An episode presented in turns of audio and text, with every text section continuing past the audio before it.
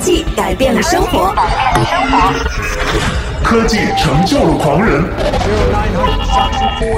科技退化了我们的大脑，科技成了离不开的器官。分享最新的科技资讯，领略产品的前世今生，就在科技达人。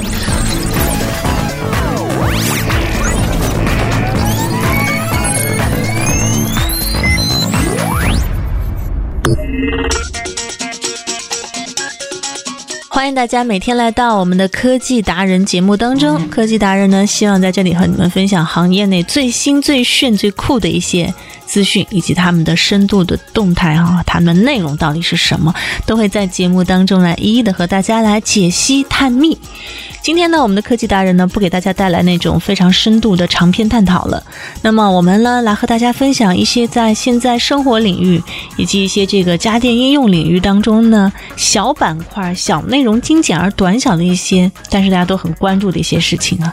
那么今天呢，也会来和大家说一说这个董小姐 在科技领域啊，在这个我们国内的这个电商科技啊电子产业领域当中呢，非常厉害的一个董小姐董明珠的事儿。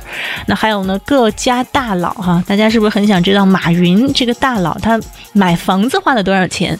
那么在今天的节目当中呢，也会来八卦一下哈，就叫做新板块可以叫做科技也八卦了。那么也会和大家说一下这个在九月份即将发布的苹果新机的事情。总之今天的内容呢，应该是精彩纷呈，而且五花八门，而且呢还都是一些。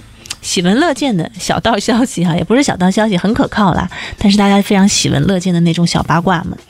好了，那么记得来关注我们的节目了。欢迎呢通过新浪微博来关注完美娱乐在线，或者呢通过微信的公共账号来关注完美娱乐在线哈。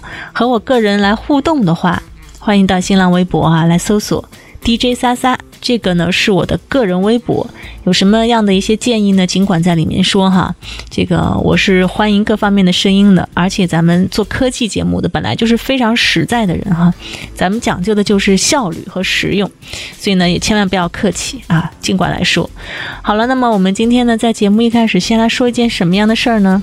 涉及到这么多个呃重量级的人物，我们先来。看一下马云吧，马上来进入到正题了哈。马云这位大佬呢，买房子也是尽显豪情啊，土豪的好。那马云呢，每平米花多少钱？我们来算算哈。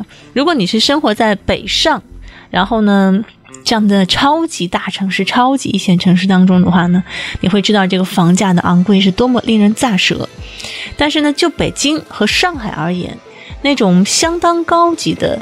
房子啊，或者说可以说到这个别墅，也可以说到这个是啊公寓吧，高级的那种公寓、涉外的公寓等等，它的价格呢，最好的，嗯，除非那种特别特别稀有的，那我这边的体验呢，就是最好的房子的价格呢，也就是在五万到十万之间，那看它的地域了，当然也要看这个房子本身的品质怎么样啊。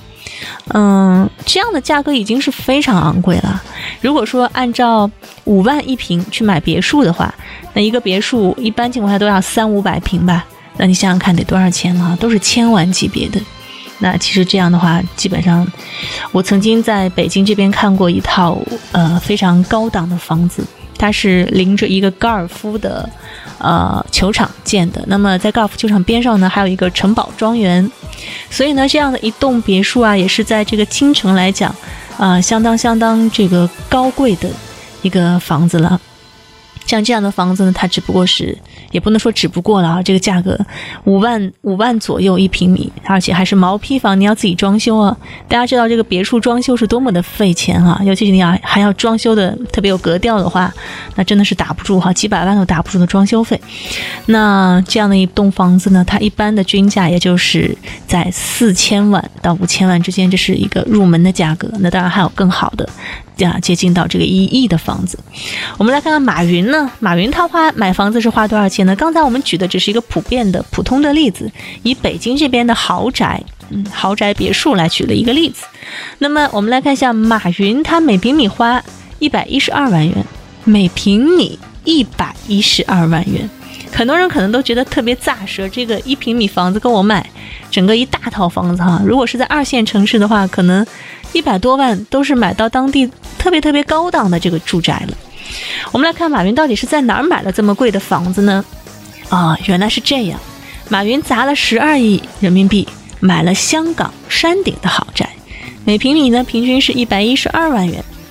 那么根据可靠消息呢，马云在香港啊山顶。就是太平山顶了，白加道二十二号呢，购买了一套独立的豪宅，房屋面积，它的这个房本面积啊，是一千零九十九平方米哈，上千平方米，那么每平米呢，大约是一百一十二点二万元人民币。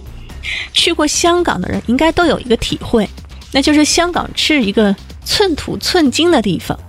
我们在国内这些一线城市当中，你要住酒店，一千块钱一晚的这个酒店，你可以就不要在那种旺季去订的话，你可以订到这个五星级的，可以订到非常豪华的那个房子也是很宽敞的。可是呢，去到香港，你只是订一个四星级的一个经济型的酒店，那么一千块钱呢，你能订到什么样的房子呢？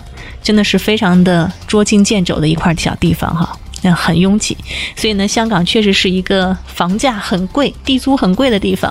实际上它那么小呢，人口又非常的密集，所以呢，能够花这么多钱买一千多平方米一套独栋的房子，真的是只有马云才能做得到吧？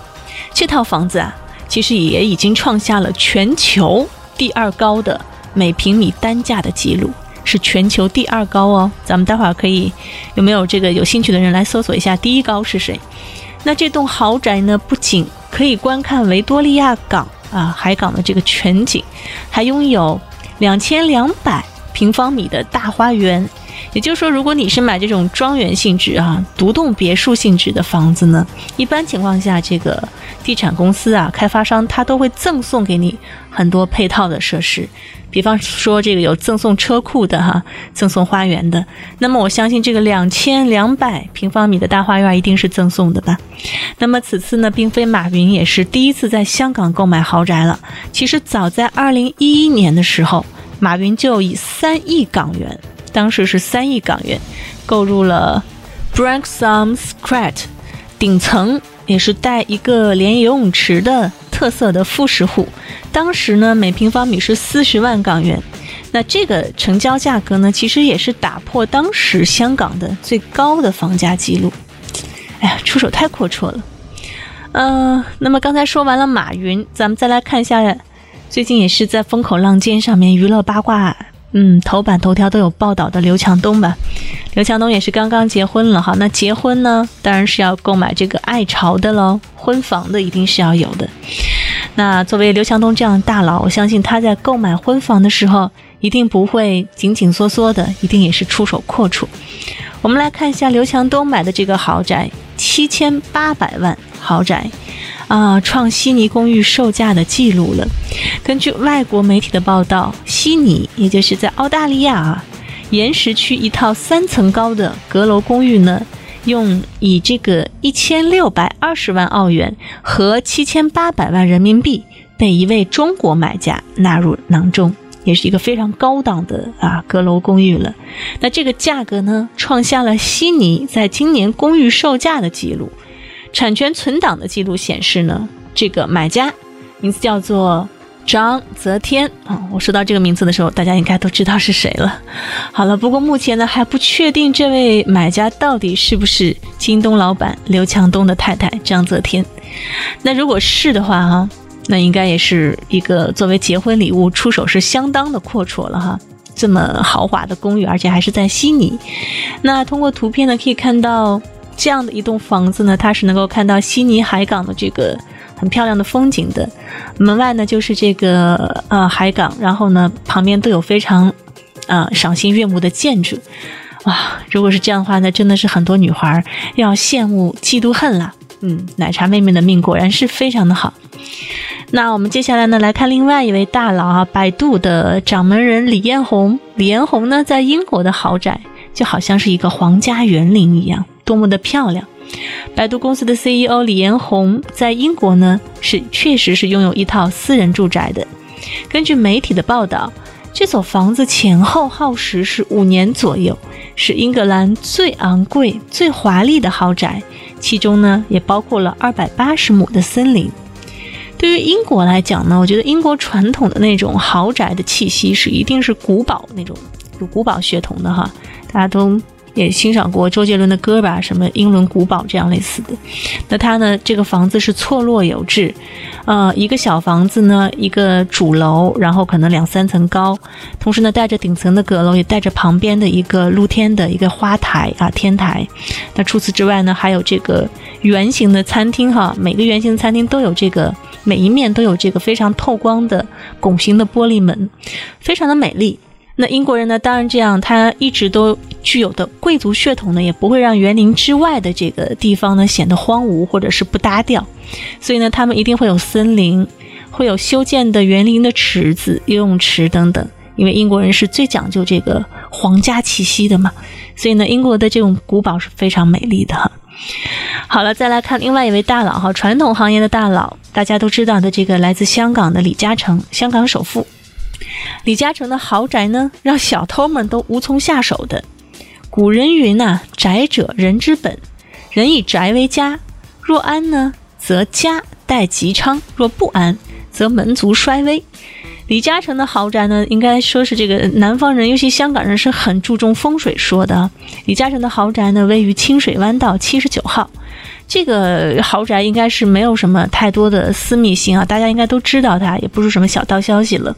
因为呢，去到香港旅行，早些年的时候，如果你是跟团，导游呢带到你到这个山顶的时候，路过半山都会告诉你啊，这里是李嘉诚的这个呃他的这个院邸了。那旁边呢，可能不远处就是何鸿燊的院邸了。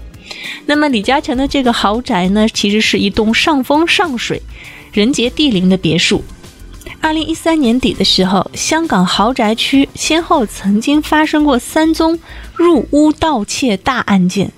那李嘉诚家的这个大宅呢，一直都是幸免于难的。有安保专家分析称，一般窃贼都会选择价值最高的目标入手，可能是发现这个李家的豪宅呢防护水平太高，地势又很复杂，所以呢才转向别人家。嗯，可见这个风水是很重要的。再来看国外的大佬比尔盖茨，盖茨花了九千七百万美金创造了智能家居豪宅的典范，不愧是这个美国人哈，讲究的就是实用和智能、高科技的感觉。世界首富比尔盖茨在美国华盛顿花费将近九千七百万美金，耗时七年打造了一栋未来之屋。这栋豪宅占地面积是六千六百平方米。而它的未来主义特色呢，当然包括有水声系统的游泳池，呃，还包括两千五百平方英尺的体育馆啊，高科技体育馆，还有图书馆、拱顶阅览室、装饰派艺术电影院，还有可加热的地板，堪称是智能家居的典范啊！不愧是这个。IT 行业精英领头人呐，比尔盖茨啊，微软的这个啊鼎鼎大名的人物。那么他在这个选择家居的这个风格当中，啊，和我们这个中国的大佬们还是有点不一样的。人家讲究的确实是实用哈。单看这个豪宅外部倒还一般啊，都是那种很简约的样子。可是人家别有洞天，而且讲究的是实用性。里面呢有这个图书馆啊、阅览室、体育馆。艺术电影院啊，等等的，让你在里面非常舒服，想做什么就做什么。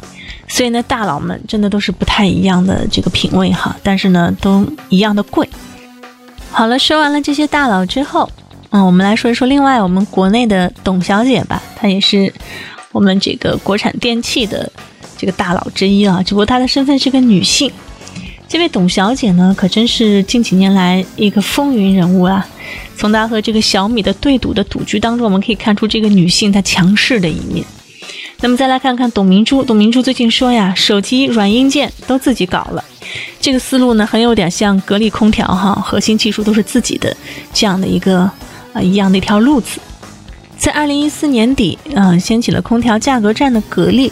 在二零一五年的上半年市场下滑的情况下，依然是挤占了对手的份额。新的冷年呢，已经拉开帷幕了。作为最大的空调企业，格力又将怎么出牌呢？格力手机虚虚实实啊，真心的要做手机吗？那么我们在筹备中的格力手机工厂又何时投建呢？格力电器的董事长兼总裁董小姐董明珠呢？他就说哈，二零一六年的冷冻年，也就是说从二零一五年八月份开始，空调业呢就可能出现下滑的趋势。空调呢当然是夏季是旺季了，不过呢以价取量并不是格力对策的全部。格力在二零一五年呢会推出油化空调这些新产品，也是多元化的方面的产品呢寻求一些突破。还有智能环保家居系统以及洗衣机、洗碗机呢都会陆续的去面世。而格力手机工厂的建设当然还是稳字当头。不过呢，目前格力手机还只处于内部的团购试用阶段，他们还没有公开在市场上面去销售。外界虽然怀疑格力手机是否只是一种营销手法而已，那董明珠就说了哈，格力二代、三代的手机其实都在研究了，但是呢，他们现在手机规模的业务太小，外界并不了解，所以呢，还在积极做。格力的想法就是说，硬件和软件都要自己搞，而格力手机跟别的手机不一样呢，与这么多格力的产品连接，那当然必须要保证质量。所以呢，从头到尾都要自己做了哈，走这种自主创新的道路。其实我在想象，他这种想法是不是希望以后所有的这个智能家居哈，包括格力生产的空调、电冰箱、洗衣机、洗碗机等等，那最后呢，都能通过格力手机来做到这个遥控和实时监控啊，以及是这个做一些调试的这样的一种功能呢。所以格力手机它当中一定会内置很多的 APP，是和啊格力的电器。来进行互联的哈，所以要实现这个完全的家居智能化嘛。那那么多的遥控器放在家里也觉得非常的麻烦，是不是？那未来格力手机呢将成为去激活格力智能家居的重要的棋子。所以说呢，手机这部分呢，我相信格力是不会放松的。还有就是这位敢说敢干的女企业家董小姐，她说这个生活电器呢是相对独立的。互联网时代，手机会起到融合的作用。在听电话、发短信息、哈玩这个手机游戏之外呢，其实手机啊还应该有更多实用的功能。在这些电器当中，手机来作为工具，除了遥控，还可以监控。比如呢，提醒用户空调哪有故障啊，那么就可以在手机屏幕上去显示出来。而且呢，还可以通过这种互联网的呃形式呢，马上。通知到格力的工程部总部啊，然后呢，他们也会打电话告诉用户，并且呢，及时的来上门维修。这就是一个信息化的时代啊，它最好的一个便捷之处。近年来呢，格力在精密加工还有机器人这些重型装备领域呢，它有很多发力。比如说去年呢，有修模厂啊，几百个人，那到现在呢，发展成为模具厂。我们的模具呢，就是格力的模具呢，要通过二十万次不维修。格力二零一五年新产品的模具都是自己开的，那他们的模具厂呢，也形成了一种能力。未来呢，还可以为其他企业来服务。董小姐董明珠说呢，我们的这个机加工呢，都是用世界顶级设备，而不是完全去看到商机，而是看到责任的。所以呢，我们生产这个个性化产品，必须自己具备这样的能力。董明珠呢，曾经示范了一段这样的格力智能环保家居系统的视频。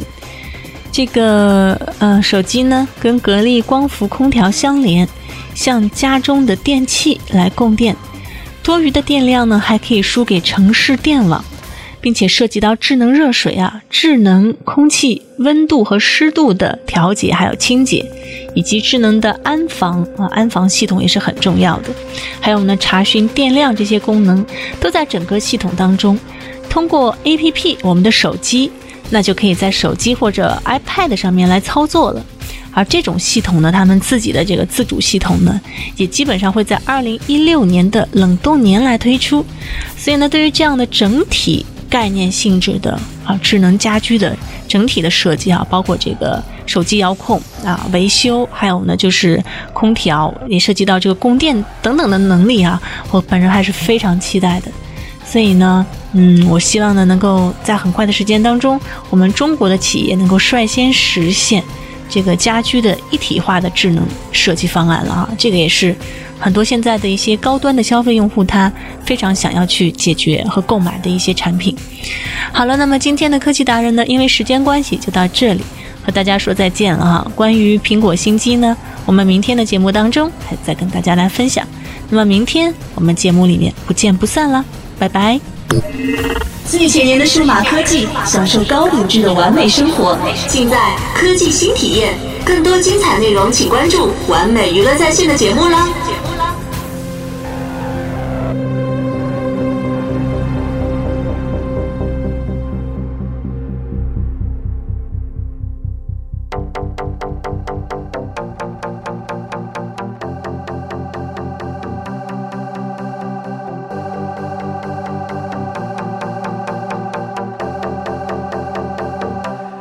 Bring the action. When you hear this in the club, you gotta turn the shit up. You gotta turn the shit up. You gotta turn the shit up. When we up in the club, all eyes on us. All eyes on us. All eyes on us. See the boys in the club, they watching us. They watching us. They watching us. Everybody in the club, all eyes on us. All eyes on us. All eyes on us. I wanna scream and shout and let it all out. And scream and shout and let it out. We saying oh, we oh, we oh, we oh. We saying oh, we oh, we oh, we oh. I wanna scream and shout and let it all out.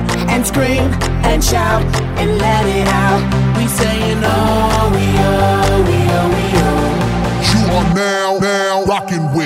With Will I Am in Britney, bitch. Oh yeah. Oh yeah.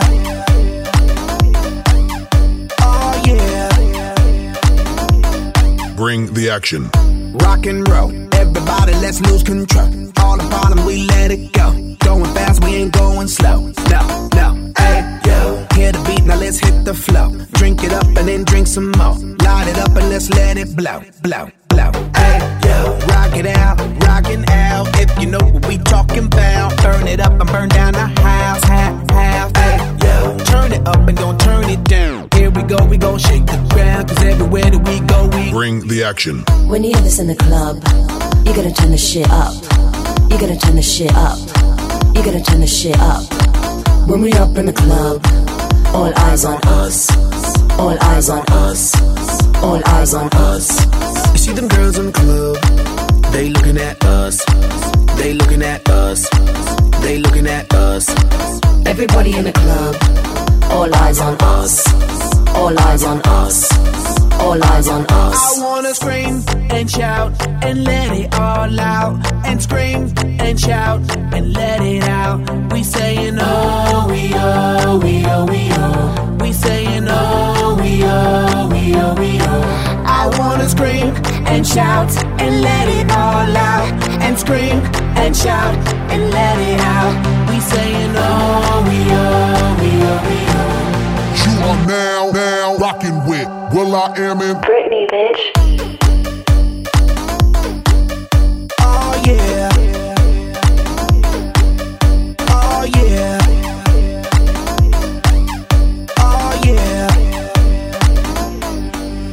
It goes on and on and on and on.